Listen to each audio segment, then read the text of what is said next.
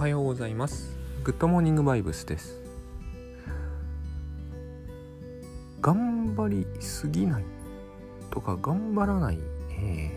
ー、まあちょっと目に入ってきたんですけど頑張らないタスク管理みたいなのを読んでふと思ったんですがえー、っとですね頑張りすぎないというのはどういう意味なんだろうと思いまして、えー、考えてみると自分はタスク管理を頑張らないにせよ。タスク管理で頑張りすぎないにせよ。要するにこれは要するにあれですよね。タスク管理するのを頑張るのは、本末転倒だって話と、えー、タスクタスク管理で頑張るのはいいんだけど、えー、タスク管理で自分の仕事を頑張りすぎるのも問題だって話だと思うんですけどあまりどっちもあのタスク管理と関係ないような気もしたりしてというのもタスク管理していようとしていまいと、まあ、頑張らなければならない時は頑張らなければならないし、えー、頑張らなくていい時はタスク管理と関係なく頑張らなくてはもういいわけですよね。そうするとですね、えっ、ー、と、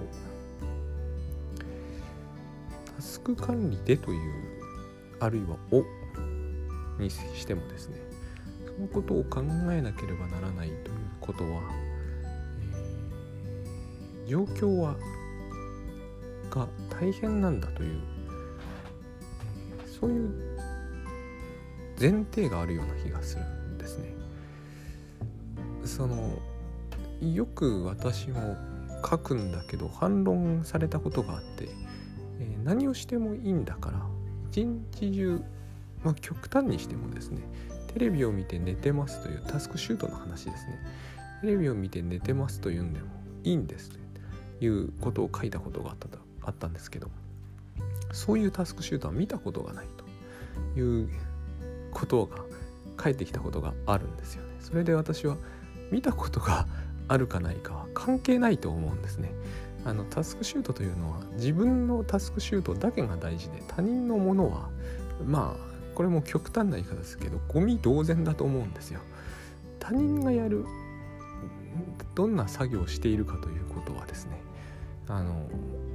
サンプルとしてはあっても別に大事なものじゃないですよね。自分にとってそのそれをタスクとして捉えることはありえないことだからいらないものだと思うんですよね。だから他人がどれほど充実したタスクをそこに入れてるかということは、えー、どうでもいいことだと思うんですよ。でそういうことではなしに、え、タスク管理を頑張るとか頑張らないといった時に、えー、私がよくこう最近言っている本気でやるということの一つの大きなメリットはですねあの一度でもですねあるいは数日ぐらいでも本気で全部できるというもう一度でもなやっぱり。分かってさえしまえばですねその後の展開は非常に楽です。だってですね、えもともとタスクシュートってそうなんだけどできないことはそこに書かれていないはずの前提があります、まあ、たまにね、えー、とても難しいことが入ってくるということは仕事だからありますが、えーと結局のところはできないことは入ってないはずなんです。しかも、えー、できて当然というかできないというのは相当問題がある事態だっていうタスクもタスクというかそのリストも大量にあるんですよ。食事の支度だの、えー、食事だのが全部入ってますから、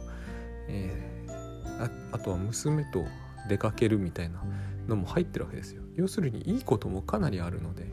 そこにたくさんの項目が並んでるから見ただけで辛くなるということは私の場合はちょっと考えにくい事態なんですよ。えー、大体のことは割と、えー、好きでやっているんで、まあ、今はほぼ全部好きでやってますがとにかくこうあすごい大変だ無理だっていうものはですね鼻から入れないんですよ。無理かもなっていうのも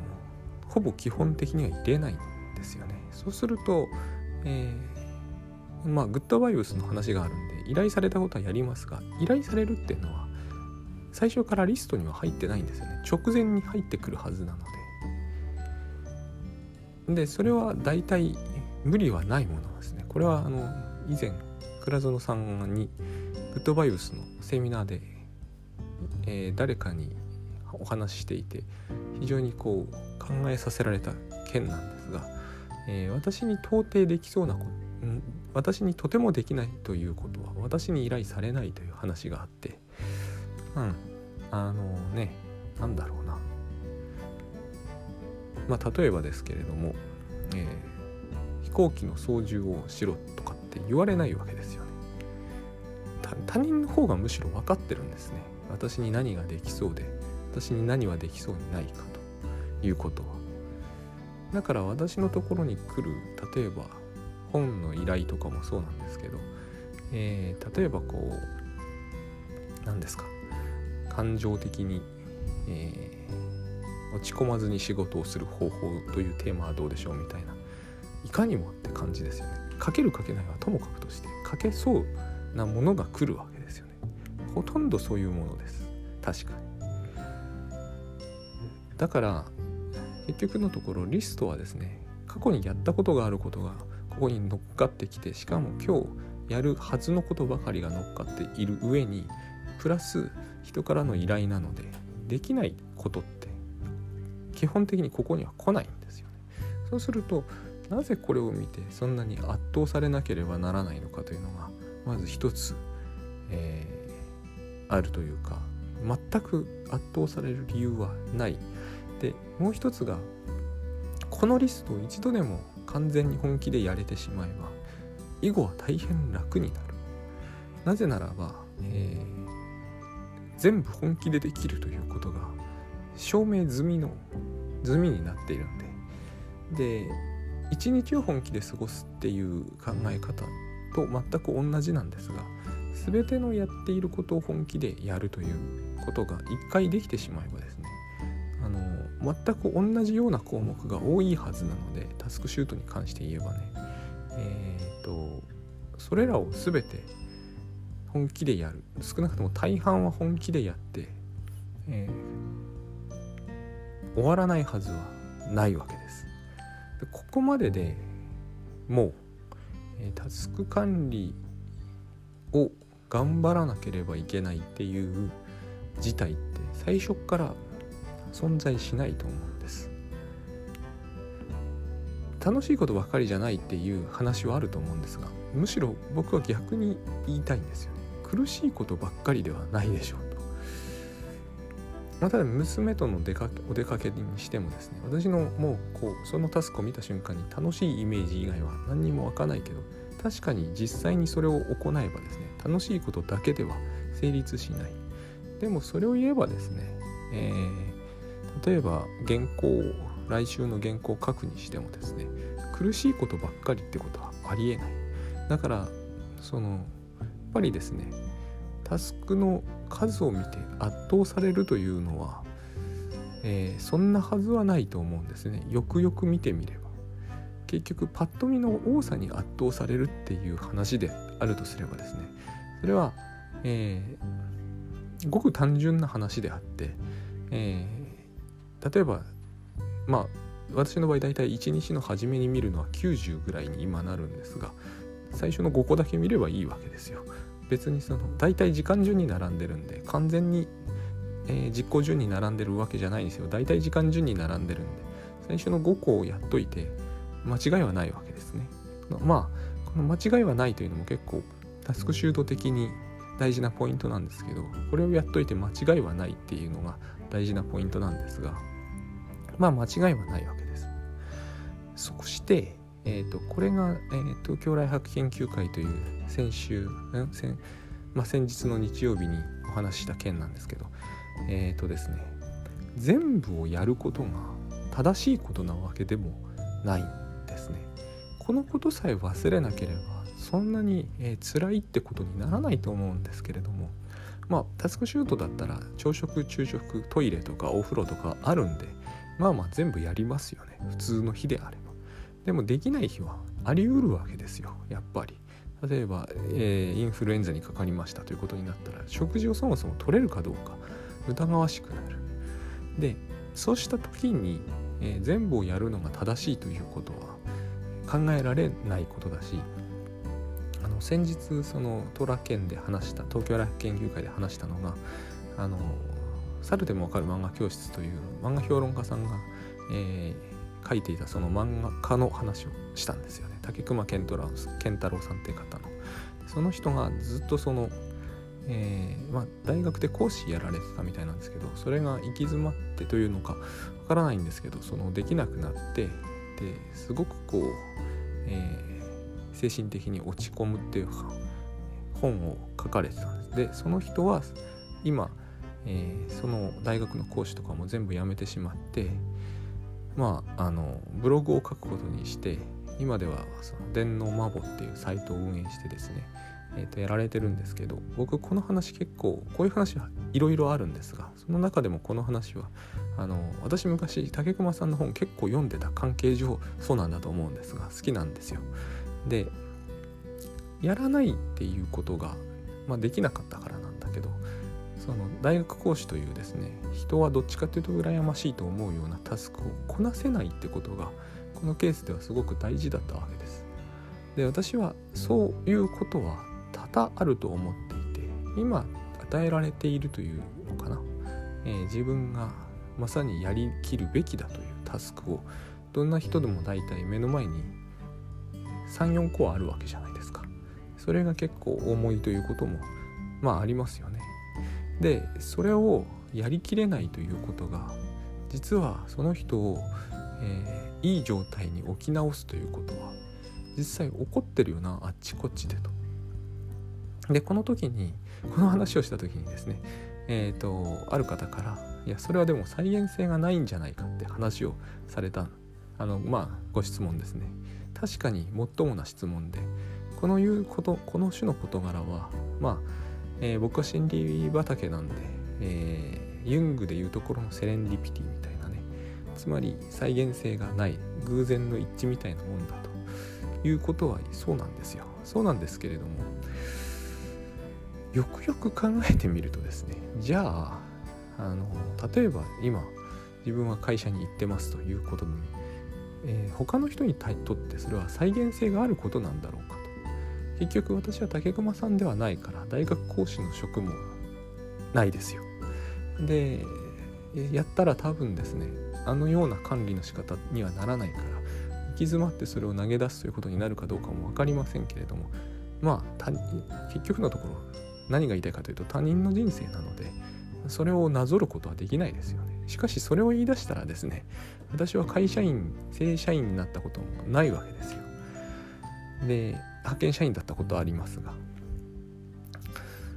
再現性っていうのは何なんだろうと思うんですね。で再現性って結局どんな人生にしたってないじゃないですか。あのそういう人に言わせればですねこう何かに行き詰まって助けられるというこの構図を取り出した分は再現性がないかもしれませんけれどもそういう言い方をすればですね就職活動をして大学出て、えー、と会社に入ってそこで順調にいくということであれば再現性があるのかというと僕はそんな風にも見えないんですよね。えっ、ー、とすごく望みの企業に入って割と早々にえ、ー、とまあ燃え尽きたりして辞めるみたいなケースもこの竹熊さんの事例どころじゃないぐらいあちらこちらで見聞きしますよね。えーと、それはどう説明するんだろうって思うんですよね。その再現性がある道に行った場合に非常に大変なことになってしまうという部分が再現されてるわけですけどもここは、えーと、ある種の方法を取れば確実に防ぐことができるんだろうかと例えばタスク管理をしてで妥当なタスクを全部こなすというやり方だったら、えー、それは確実に防げるという100%防ぐっていうことができるって保証はあるんだろうかと。私はですねそれは到底そうは思えないんですよね。つまり、えー、タスクを管理できなかったからうまくいったわけじゃないけれど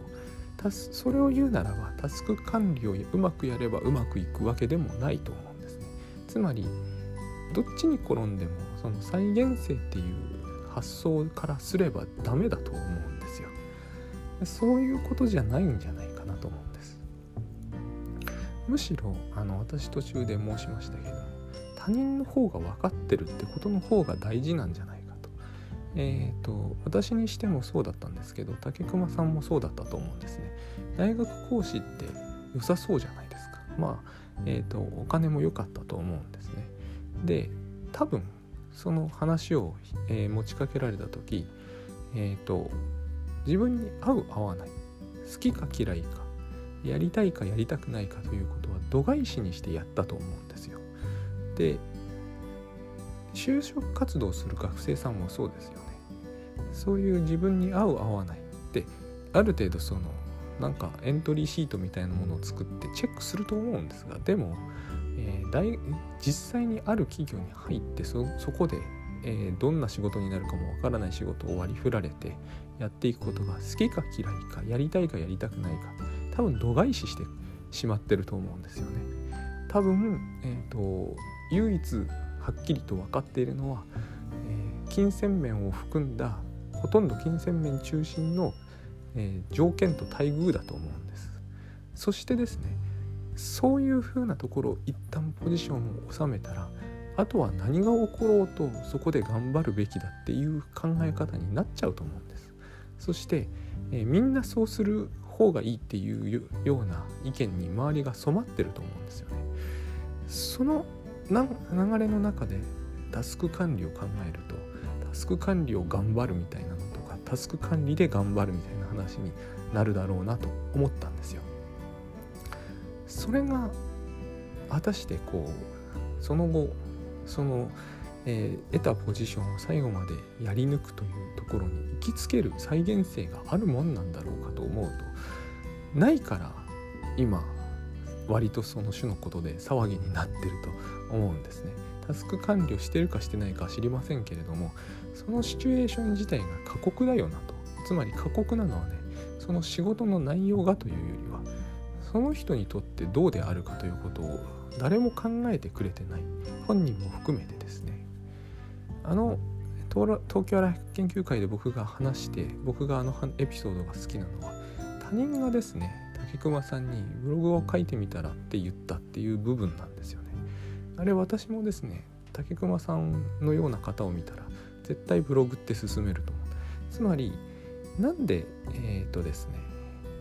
就職活動とかをしていい好条件の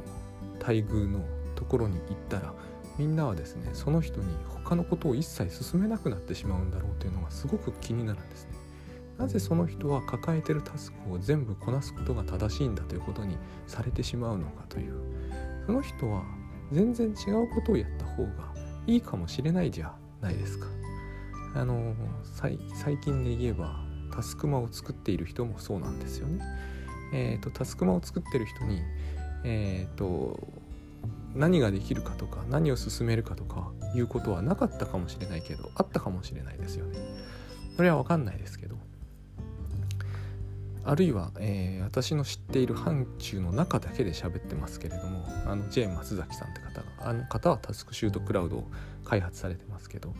あの人に、えーと、会社にそのまま勤めるのが再現性があっていいんだっていうのを勧めるとするとおかしいと思うんですよね。